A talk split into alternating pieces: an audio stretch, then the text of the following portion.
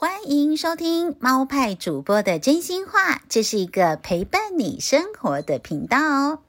这一集我们持续来聊聊的，就是资深社畜给毕业生的金玉良言，来到了第三集啦。我们先来回顾一下，在第一集当中呢，我给毕业生的建议就是选大不选小。而在第二集当中，我给毕业生的建议是：三十岁之前可以换两到三家的公司。而在这一集当中呢，我们来聊聊的是心态面的调整。不知道各位毕业生们是不是跟猫派主播一样，以前一样，在求学的时候呢，算是乖乖牌的学生，也算是老师会喜欢的那一款学生。我还印象非常深刻，是在我小学四年级的时候，当时呢，我们的那个导师啊，就是很喜欢连坐法。当然，现在是这个教育体制是非常不鼓励老师这种连坐法的行为。但是，当我们那个小时候，这个好像是非常普遍的。那我们导师就是很不喜欢我们班上的一些小男生，很很喜欢吵吵闹闹啊，比较调皮一点。所以呢，他特别喜欢就是叫全班罚站，或者是呢叫全班就是站起来，然后打手心。结果呢，就发生几次是。老师知道我很乖，所以呢，他会主动的跟我说：“好，来，我知道你很乖，你可以坐下。”所以我就不用被打了。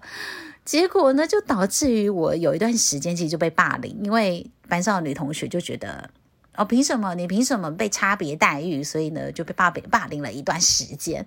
所以呢，也是也是有点辛苦的岁月啦。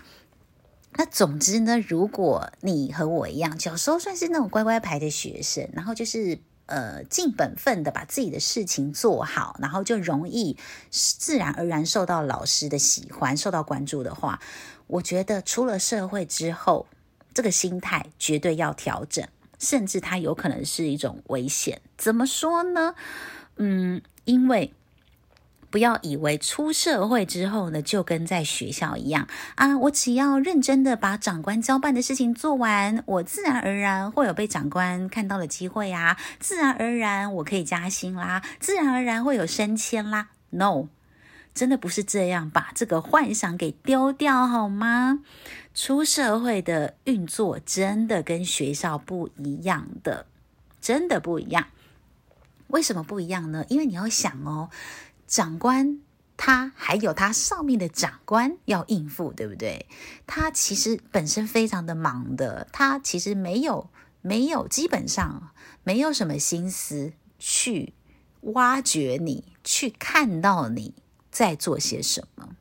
大概他只会有一些比较大的目标，一些比较大的事情的时候，他才会去看到你。那平常的时候，如果你不懂得要怎么样的表现自己的话，你其实很容易会被忽略，因为你就是那个做得好。但是既然你不会给他惹麻烦，他自然而然就会很容易忽略你，所以要特别的小心。那你可以怎么做？我建议。建议大家务必偶尔在长官面前敲锣打鼓。什么叫做敲锣打鼓呢？好，来，各位毕业生们，你有没有去参加过一回庙会呢？在庙会活动当中啊，这个敲锣打鼓的声响总是特别的引人注意，甚至可以说你不注意都很难啦。因为哦，就是声音很大，你怎么可能不注意到它呢？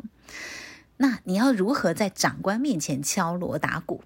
你可以趁着你们一起搭电梯的时候，好，这个有跟长官单独相处的机会的时候，或者是当长官主动来询问你，诶，你最近还好吗？还适应吗？的这个时候，你要勇敢、勇于的去展现自己。也许你觉得我还没有做到什么可以展现的东西，不要这样想，你就把你现在正在做的事情跟长官说，甚至你遇到了什么样的困难，你也可以跟长官说。然后你可以去看一下长官对于你遇到困难的时候，他会不会给你你需要的帮助？你可以观察一个礼拜，观察两个礼拜，观察一个月，他有没有呃试图的积极的在处理你所遇到的问题？这个也是很重要，去观察一间公司的企业文化、企业生态。如果你发现，诶，这个长官其实非常的积极，公司的学长姐也很积极，那我觉得你很棒，你选到了一家蛮不错的公司。但如果你遇到的，你感觉到，哎，我过了一个月之后，我需要，嗯、我的需求，我我需要受到一些帮助，但是都没有人来帮我，那我觉得你要好好的想一下，这间公司你可能学到了，你觉得，呃，有些技能学到了之后，可能就是下一间会更好了，所以。呃，这个部分就要提醒所有的毕业生啦。长官很忙，他没有时间主动发现你的好，务必要趁着一些机会，懂得在长官面前敲锣打鼓。另外，也要观察长官的反应，愿不愿意提供你资源，这也是你要不要继续留在这间公司的重要考量之一喽。好，再来第二点呢，就是来观察公司的红人属于什么款。好，以前在学校当中总是会有那种特别被老师喜欢的，也许你也是那个特别被喜被喜欢的嘛。好，所以呢，你到了一间新公司的时候，你也要来观察，诶，这间公司喜欢怎么样的人？这个公司红人是什么样的款？好，其实这个漫长的职涯当中啊，这个社畜生活就是一个食物链。那总是我们要依据你每个不同的年纪、不同的阶段，往不同的方向去迈进嘛，对不对？所以呢，善用观察力来看看公司红人什么款，就非常的重要了。也许有些公司他非常喜欢的是狗屁文化。啊，听到这个四个字，可能你会有一点反感，但先不要，因为我以前也是这样。但我根据我这个过了十五年的这个资深职业生活，我觉得不管任何一间公司，我觉得狗屁文化很难以避免。只是你要去观察的是，这个狗屁文化当中，它到底有没有，呃，狗屁里面到底有没有黄金？它到底是根据一个。事实，而再把它稍微再夸大一点的去加强它，又或者是它根本就是天花乱坠，没有一个基础，这两者是非常不同的。好，所以你可以去观察这样的狗屁文化，你可不可以接受？因为狗屁文化代表的是一个企业文化嘛。既然这个公司红人是狗屁文化这一款，那你要去想一想的是，那我可不可以学？我想不想学？好，这有攸关于你之后在这个公司的发展。那也有可能公司的红人是那一种，诶，他很认真积极的在做事，然后他也受到长官的喜欢，然后你也可以去跟这些受到重视的学长姐们聊聊天呐，看他满不满意他现在的公司。这个也是你可以依依循参考的一个重要指标。再来，有可能公司的红人，他可能是那一种很会应酬型的，就是他公司表现，平常工作可能平平，但是他很愿意运用他的下班时间，运用他的假日时间来跟公司长官培养感情。比如说，他们会共同的去一个篮球队啦，共同去一个自行车队等等的。那你会发现，即便他在工作的表现上好像没有特别的突出，但是长官对他可能讲话特别的和颜悦色，甚至愿意把一些蛮好的机会留给他。那你想不想也可以依循这样的一个路径呢？对不对？至少我们在工作的场域当中，我们都不希望自己黑掉嘛，对不对？就至少我们可以往这个公司红人，就是公司企业文化喜欢的人这个部分去迈进。那如果说你发现这间公司文化，这个公司红人，我真的觉得好不喜欢，那我劝你可以尽早的离开，因为就表示你并不适合这样的公司文化。好，再来我们要去看看的第三点就是你现在所属的产业天花板在哪里，以及你想要站在什么样的位置上，并且往那个方向前进。比如说，你觉得，哎，我就是以后我想要当主管，我想要来管人，那你就要去看一下你现在这个产业当中这个部门的主管，他的职涯路径是什么？比如说，他是从基层开始做起的，然后呢，你会觉得，哎，他真的很有能力，那那我觉得这间公司还不错，因为他愿意培养就是从基层开始的人。但你如果你发现，哎，这个这个长官他其实是呃。比如说，他是从很多的企业慢慢跳跳跳过来的，诶，那或许你也可以去立下这样的一个目标，是说好，那我也是去搜集更多公司的一些产业经验。那也许我以后增强了我的实力之后，我更容易在更快的时间内达到我希望的那个位置。那再来，如果你发现这个主管是腾空出世、空降的，那可能或者是他有一些嗯。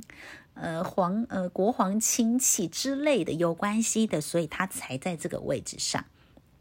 那你可能要特别小心喽，你要去观察一下这间企业是不是很多主管是这种类型的。那也许如果你没有办法接受的话，你也可以赶紧的再转换下一间，或者转换你觉得嗯、你比较可以接受的一些企业文化。那另外呢，你也可以去观察的是，在这个产业界当中，有没有你特别欣赏的人？总是会有这么一两个你特别特别欣赏的主管角色，或是。呃，特别欣赏的同事、学长姐等等都好，你去观察他，然后呢，去跟他学习，比如说工作的态度啦，呃，工作的方式啦，或者是待人处事等等，你都去学习，慢慢的去学习，这也会加快你的进步，跟加快你在职业当中的脚步。那再来，如果你觉得我不想要一辈子只当一个员工，有一天我想要出去闯荡，有一天我想要创业。OK，那你可以去看看这个产业界当中也有这样的成功路径的人。好，比如说他也是有开创自己的公司，你可以透过一些媒体的访问啦，或是找到他的脸书啦，去观察他，或者是去跟他请益，然后慢慢的，你可能可以去呃立下一个 list，比如说有些清单，你可你嗯，你需要去增强的技能是哪些？然后呢，呃，在每一年去检视一下，我觉得每一年去检视是非常重要的，因为在植牙的过程当中，其实是非常的漫长。尤其现在大家也知道这个、嗯、退休金嘛，当然自己要准备一下。所以呢，你不见得能够这么寄望这个政府退休金的时候，那你自己你要。对你的职业负起责任嘛，所以你每一年要去检视一下，诶，我目前现在待的公司能不能再帮助我成长？不管是工作技能上，或者是薪资的成长，每一年透过检视，如果你觉得可以，就继续；如果觉得不行，去跟我的目标差太远，那我就建议要立刻的转换。长痛不如短痛，好不好？就是因为。职涯很长，不要就是只驻驻足在一个一个地方，你可以慢慢的尝试，尤其在三十岁之前，要好好的闯去尝试，勇敢的去尝试。虽然我们常常会说，哎，这个计划赶不上变化，但是至少我们需要一个北极星，你要知道你想要往哪里去，对吧？好，再来第四点，我想要提供给大家的建议是，培养沟通的技巧。这个我觉得是任何产业都适用。现在就是一个很注重表达的时代。我知道过去可能你看自己的爸爸妈妈，呃，那个他们可能是那种不善言辞，他们就是默默做，默默做。也许他就做到一个公司不错的职位而退休。但是我觉得现在这个时代也不也不是这样的，因为大家越来越习惯看到勇于表达的人，或是会表达的人。应该说，会表达这件事情，不得不说还是比较吃香的事情。那也许认识我的老朋友都知道，其实我小时候是很害羞内向的人，但是在于这个表达方面，我也是慢慢的在这个社会历练当中，透过自己学习，然后透过一些方式，然后把自己的沟通技巧给培养起来。那你会发现，你把这个技巧培养起来之后，你会获得。你真的有比较有机会去获得更多的一些工作机会，那当然对于你后续的职业发展也一定会有帮助的。那在这边当然也要来小小再次的业配我跟门拓来合作的课程啦。这个课程叫做主播的沟通表达术。那这门课程呢，我用比较轻松方呃有趣的方式来跟大家一起学习。比如说，你可以看现在九妹的影片来学习影片的后置技巧啦，还有剪接的技巧等等。然后一个如何企划一个影片，再来你也可以来看一下那个全明星运动会这个非常呃火红的这个实境运动实境秀，我们可以去看他们，然后去学习如何在人群当中突出的一个技巧。再来，我们也可以去看的是瘦子，大家很喜欢的偶像瘦子。他其实怎么样的去倾听？倾听别人很重要。其实沟通的前面，你要先听，你才会知道怎么沟通。然后呢，在这门课程当中呢，其实我也放了，呃，你要如何的去写写新闻稿。所以，如果你对媒体产业有一些兴趣的话，你可以提前的去了解一下。再来，也有一些职涯的发展的一些心得，也可以提供给大家参考。所以，有兴趣的同学们，有兴趣的毕业生，都可以在资讯栏找到相关的资讯喽。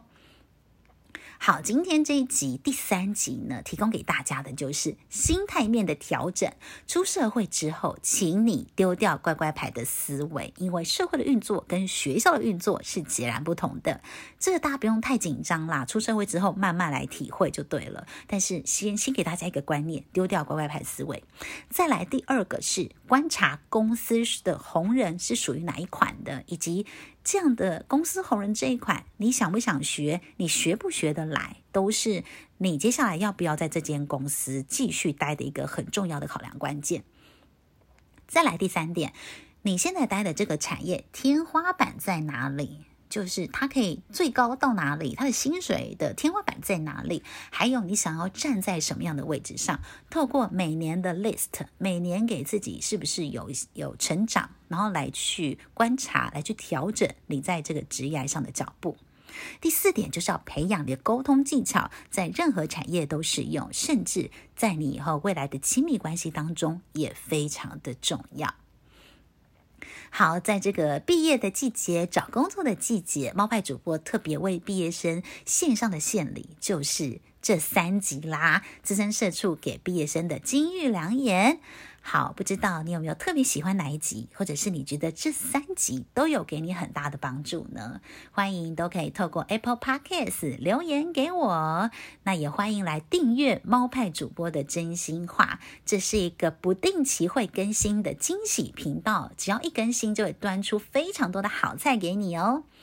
好，那就再次祝福所有的毕业生们都可以找工作顺利，就算。